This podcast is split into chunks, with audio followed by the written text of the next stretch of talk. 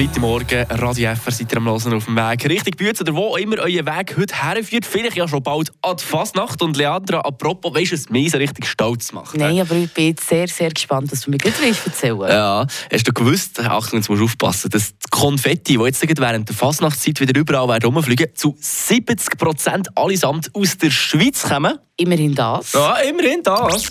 Eine Portion Wissen für einen starken Tag. Schlauere Tag mit Radio FR. Ja, schon noch interessant eigentlich, weil die 70% Papierfötzchen alle aus der gleichen Firma kommen. Von der Firma Kurthauser AG, nämlich aus dem Glarner Land. Die produziert das Ganze und du denkst, wie viel Geld produzieren denn die?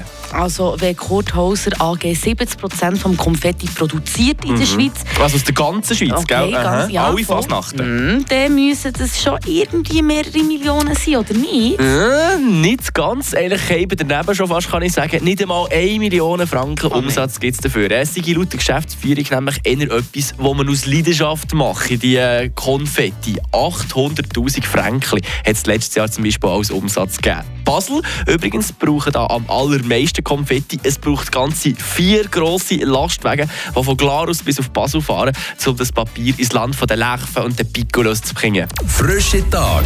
Der Radio FR Morgen.